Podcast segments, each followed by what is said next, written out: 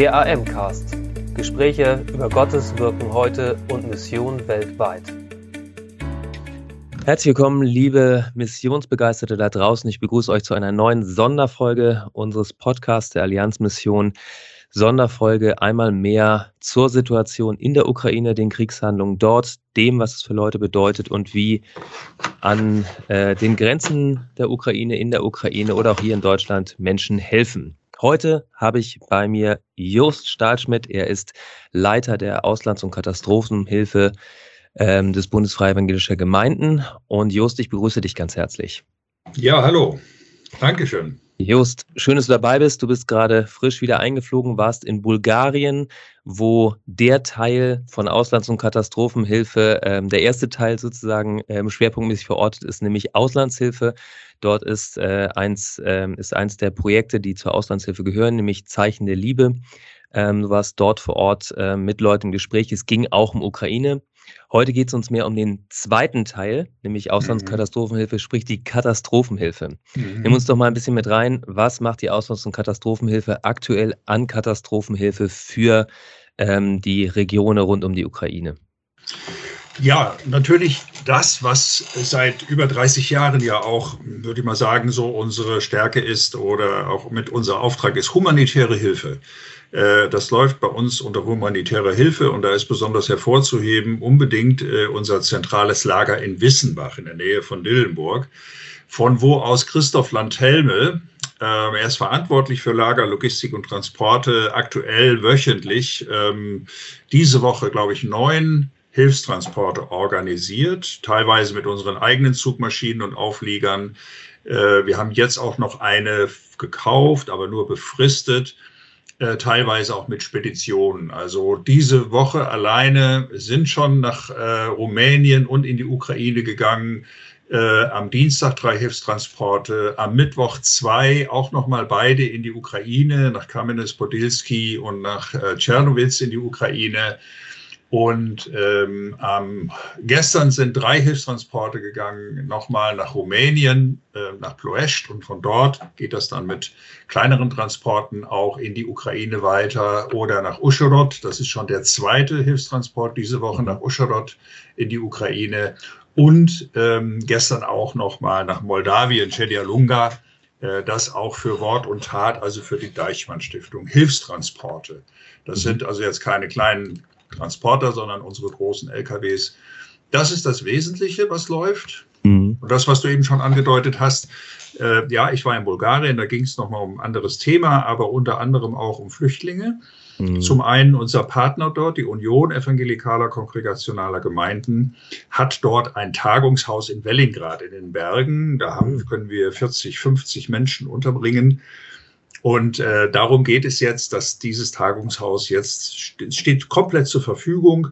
Wow. Ähm, und da können wir jetzt eben in Bulgarien Flüchtlinge aufnehmen und in Gorzedelchev, wo ich mhm. äh, persönlich war, hat der Bund FEG auch zwei Wohnungen mhm. direkt in der Nachbarschaft zu unserer Klinik, Deutschen Klinikzeichen der Hoffnung. Mhm. Und eine dieser beiden Wohnungen statten wir jetzt auch aus für, um dort Flüchtlinge aufzunehmen. Das tun wir nicht von uns aus, sondern weil die Stadt Gorzedelchev, der stellvertretende Bürgermeister, uns gebeten hat und der wartet wow. händeringend darauf, dass wir die Wohnung fertig haben, dass er dort mhm. Flüchtlinge unterbringen kann.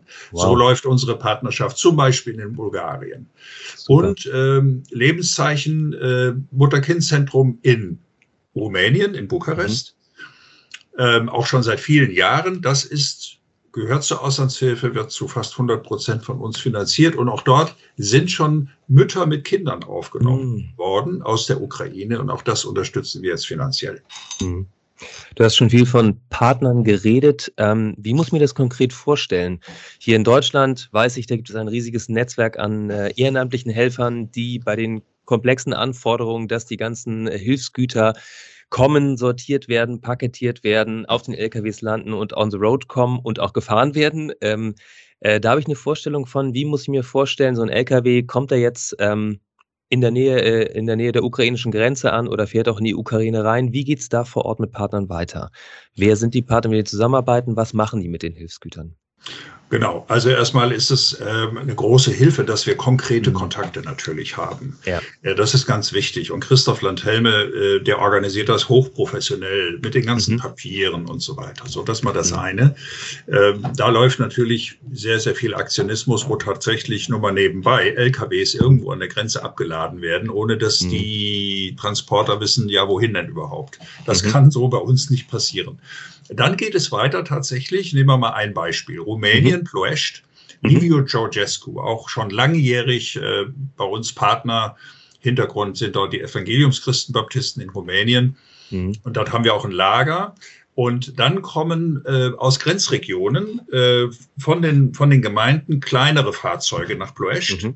und übernehmen von dort konkret dann die einzelnen Hilfsgüter. Also es wird in Ploiești abgeladen ähm, und, äh, und von dort werden dann die Hilfsgüter weiter verteilt. Oder äh, wenn die LKWs in die Grenzregionen fahren, gibt es auch dort von unseren Partnern entsprechende Annahmestellen. Und dann ist es organisiert, dass Hilfsgüter teilweise dann auch mit dem Zug in die Ukraine, habe ich jetzt Bilder mhm. bekommen, mhm. ähm, dass äh, Hilfsgüter umgeladen werden in mhm. einen Zug und in den in den Personal, Personenabteilen mhm. vollgeladen mit Hilfsgütern, mhm. die dann weiter verteilt werden.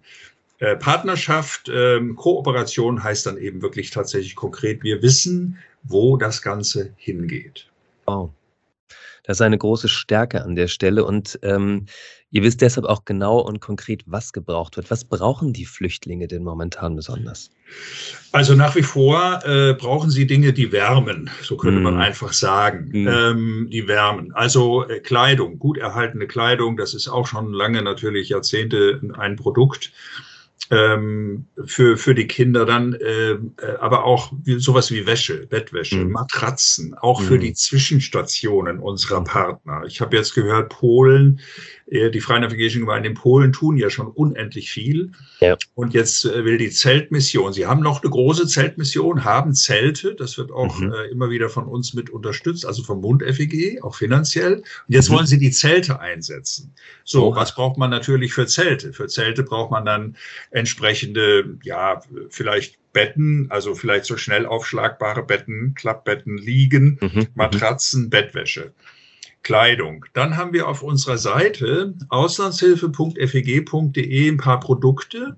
Mhm. Die sind jetzt, zwei sind auch neu. Das eine heißt ähm, äh, Seifenspender. Mhm. Das ist ganz simpel. Einfach mhm. anschauen. Das sind, ist Körperhygiene. Das sind mhm. zum Beispiel Doppelpack-Zahnbürsten für Erwachsene, für Kinder, Zahnpasta mhm. und so weiter. Das, was man täglich braucht. Das in einem Zipbeutel kann jede und jeder im nächsten Einkauf im Supermarkt einfach zusammenstellen. Das PDF findet man bei uns auf der Seite, direkt mhm. vorne drauf, oder Saubermacher. Das ist dann mehr so häusliche Hygiene. Mhm. Diese Produkte, die wir jetzt zusätzlich zu den Paketen zum Leben, die auch nach wie vor wichtig sind, ähm, sozusagen in die Breite gebracht haben, diese Produkte werden wir auch in Zukunft brauchen. Mhm. Das ist jetzt nicht nur mal was für den Moment, sondern äh, das wird auch später mal wieder gebraucht werden. Jetzt haben wir es über diese Krise leider äh, mhm. aus diesem schrecklichen Anlass äh, tatsächlich mal in die, Preise, in die Breite gebracht. Und gerade die Seifenspender sind beliebt. Mhm. Äh, natürlich bei den Empfängern, gebraucht mhm. unbedingt, aber sie sind auch beliebt bei den Menschen hier. Warum? Weil jede und jeder Einzelne zu Hause sitzt und was kann ich tun, was kann ich tun? Ja. Und hier kann man was ganz Einfaches tun. Ja. Natürlich Pakete zum Leben. Ähm, mhm. Auch ein bekanntes Produkt von uns. Ähm, Problem ist, wir kriegen im Moment kein Öl mehr. Das Öl ist äh, in Deutschland so gut wie, also Sonnenblumenöl. Ja. Ähm, aber ähm, äh, auch das wird gebraucht. Und dazu noch eine wichtige Information. Ich will, es wird immer wieder gefragt, ja, für, bis wann denn und so weiter. Spielt keine Rolle. Mhm. Ja, es ist jetzt nicht für einen ganz bestimmten LKW mhm. äh, gedacht mhm. oder so. Äh, unser Lager wird fortlaufend sozusagen beschickt aus. Deutschland von unseren Gemeinden. Und insofern ist immer genug da. Äh, jede Gemeinde oder auch jede Gruppe, wie auch immer, jede und jeder Einzelne kann das so machen, wie das, wie das praktikabel ist. Ja. Herzlichen Dank dir. Äh, wir haben auch zusammengestellt, gemeinsam äh, Bundfreiwilliger Gemeinden, Auslands- und Katastrophenhilfe, Sanitätsdienst des Bundes, äh, Diakonie ja. Bethanien, Allianzmission. Wir sind alle gemeinsam Partner und haben unter ukraine.feg.de all die Informationen zusammengestellt. Auch die genannten Produkte von dir sind da zu finden. Ähm, wir erleben so denke ich, kann ich, äh, kann ich sagen, zurzeit auch eine ähm, beeindruckende Welle der Hilfsbereitschaft. Unbedingt. Ähm, wie, was erlebst du? Wie helfen Einzelne und Gemeinden zurzeit besonders in Bezug auf eure Arbeit in der Katastrophenhilfe? Äh, einmal natürlich durch Pakete zum Leben Aktionen. Mhm. Ähm, also Hörstgen, äh, ich, ich nehme immer gerne ein Beispiel. Also Hörstgen, ja, der FEG St. Kamp Lindfort, Andreas Böckler, der ist Leiter in einer Förderschule und mhm. der äh, gehört zur FEG und äh, der macht aber schon immer mit, mit den Schülern ganz viel. Mhm. Das ist überhaupt toll, also auch Kinder und Schüler heranzuführen. Und ja. es ist enorm, wie begeisternd Kinder und junge Leute sich da auch beteiligen. Mhm. Und die packen jetzt zum Beispiel innerhalb äh, mit mehreren Aktionen bis zu 1600 Pakete zum Leben. Mhm. Das ist schon also eine Riesennummer. Aber es kommt mhm. nicht auf die Menge an. Also auch 50 Pakete, 100 Pakete. Mhm. Schalksmühle macht sich jetzt auch auf den Weg. Äh, sie helfen wie auch andere, Heidelberg, Karlsruhe, Leipzig, äh, das Leipzig-Projekt der FEG dort. Mhm. Äh, das, das ist ganz wichtig. Sie, ver, sie vernetzen sich lokal. Mhm. Ähm, ganz von sich aus. Nicht, das wird nicht von uns organisiert. Und ähm, auch dort unterstützen sie lokale, ähm, die lokalen Netzwerke in ihrer Arbeit mit den Flüchtlingen, eben mit Hilfsgütern. Mhm. So, da können sie auch ihre Produkte äh, nutzen. Ähm, was im Übrigen vor Ort einfach auch wichtig ist, auch wo jetzt über unsere Clearingstelle in Wissenbach Flüchtlinge aufgenommen und weitergeleitet wird, werden, ja. dass vor Ort äh, Gemein Begegnungsmöglichkeiten, Gemeinschaftsräume, mhm. äh, Begegnung geschaffen wird für Flüchtlinge. Übrigens ja. auch nicht jetzt nur zwischen Deutschen und Ukrainern, sondern die Ukrainer sind in Wohnungen untergebracht, sind dann erstmal für sich alleine. Es ist gut, wenn mhm. wir Begegnungsräume schaffen, mhm. wo sie sich untereinander begegnen können, mhm. ja, weil sie bringen ihre Kultur mit. Und ja. das ist für Migranten ganz wichtig, dass sie mhm. äh, sozusagen in, immer im Rahmen ihrer eigenen Kultur jetzt auch in dieser schwierigen Situation Begegnungsmöglichkeiten haben. Und da können Gemeinden ganz viel, ganz viel dazu beitragen. Ja. Ja, ich danke dir über die äh, Clearingstelle, also über diesen ersten Anlaufpunkt für Flüchtlinge, die ankommen, die ist eingerichtet und am Freitag, dem 17. kommt da die erste große Ladung äh, an Flüchtlingen an. Wir werden nächste Woche da auch noch direkt vor, äh, von vor Ort berichten. Ihr werdet ein Video sehen, was der Sanitätsdienst des Bundes dort so alles auf die Beine gestellt ja. hat. Das ist beeindruckend. Enorm. Ähm, genau. Just in, in all dem, du bist, äh, kriegst äh, viel von den äh, Fahrern mit, bist selbst viel unterwegs. Was, was war für dich jetzt äh, seit Beginn dieses unverhofften Krieges, was waren Erlebnisse, die dich besonders berührt haben oder Begegnungen, die dir nachgegangen sind? Ich nenne wieder ein Beispiel. Ich komme gerade, wie gesagt, aus Sofia. Ich habe dort mit der Direktorin unserer mh, hm, Klinik zusammengesessen, Maja mhm. Stoicever, und sie hat auch leitende Funktionen in dem Bund. Äh, ich sag mal, der, der Freien Evangelischen Gemeinden in Bulgarien. Mhm. Und ähm, sie ist eine enorm sozial oder diakonisch engagierte Person, mhm. äh, auch mit ihrem Mann gemeinsam. Und äh, als sie erzählte, äh, mit Blick auf unser Tagungshaus in Wellingrad, ähm, wie sehr ihr das am Herzen liegt ähm, und dass das nicht so wirklich vorangeht oder dass die Verantwortlichen da erstmal auch einen Anschub brauchen, motiviert, da brach sie wirklich in Tränen aus. Also weil, weil ihr das so, mhm. Das macht ihr so zu schaffen. Äh, sie sagt, das mhm. ist doch selbstverständlich, dass wir jetzt dieses Tagungshaus öffnen und dass, mhm. dass wir alles tun, um hier Flüchtlingen äh, erstmal ein, ein, ein, nicht nur ein Dach über dem Kopf, sondern auch ein Stück Zuhause bieten zu können. Mhm. Äh, das hat mich sehr bewegt. Mhm. Äh, wie auch das Gespräch mit Alina Ciritescu, der Leiterin vom Mutter-Kind-Zentrum, die mich anrief und sagte, wir nehmen jetzt Mütter mit Kindern auf in Mutter-Kind-Zentrum. Mhm. Ähm, ja, das, das berührt mich schon sehr. Ich selber habe jetzt keinen konkreten Kontakt mit flüchtenden Menschen aus der Ukraine gehabt, mhm. aber ich bin darüber hinaus einfach enorm bewegt. Kleines Beispiel, kleines mhm. Beispiel. Mich mhm. ruft aus dem Hessischen äh, eine, äh, eine Dame an und sagt, sie möchte mit ihren Enkelkindern jetzt so Seifenspender packen. Sie will einkaufen mhm. gehen und ihre beiden Enkelkinder, die möchten gerne, die Kinder möchten gerne so Seifenspender packen.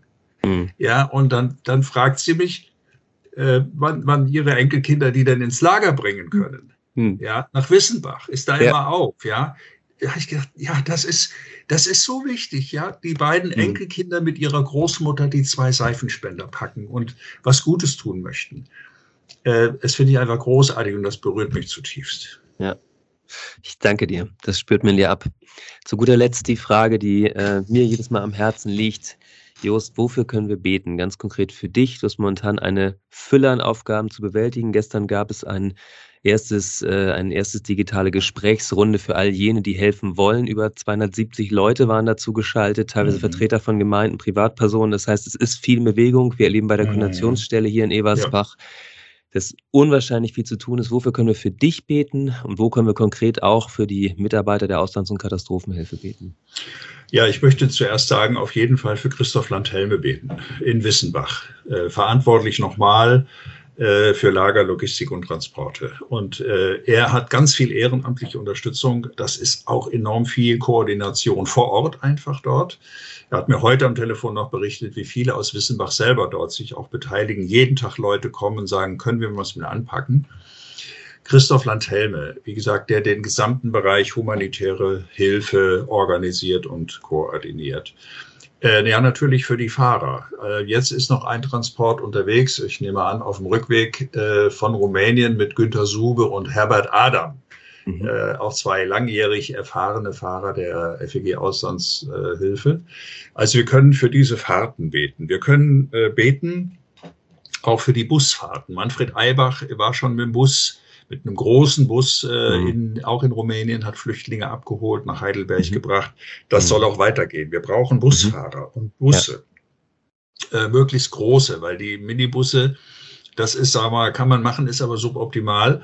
Mhm. Ähm, und äh, Manfred Eibach ist da sehr dabei, noch größere Busse zu kriegen. Ich glaube, diese ganzen Transporte, man muss sich vorstellen, das sind wöchentlich Tausende von Kilometern mhm. auf den Straßen, über Grenzen, ja. mit ja. Wartezeiten. Und dass das wirklich gut, reibungslos funktioniert und, und unsere Leute da auch bewahrt bleiben. Ja. Ähm, ich glaube, das ist ganz, äh, ganz wichtig. Ja. Und dafür können wir beten. Danke für Ihr Interesse und dass Sie so Teil von Gottes weltweiter Mission sind.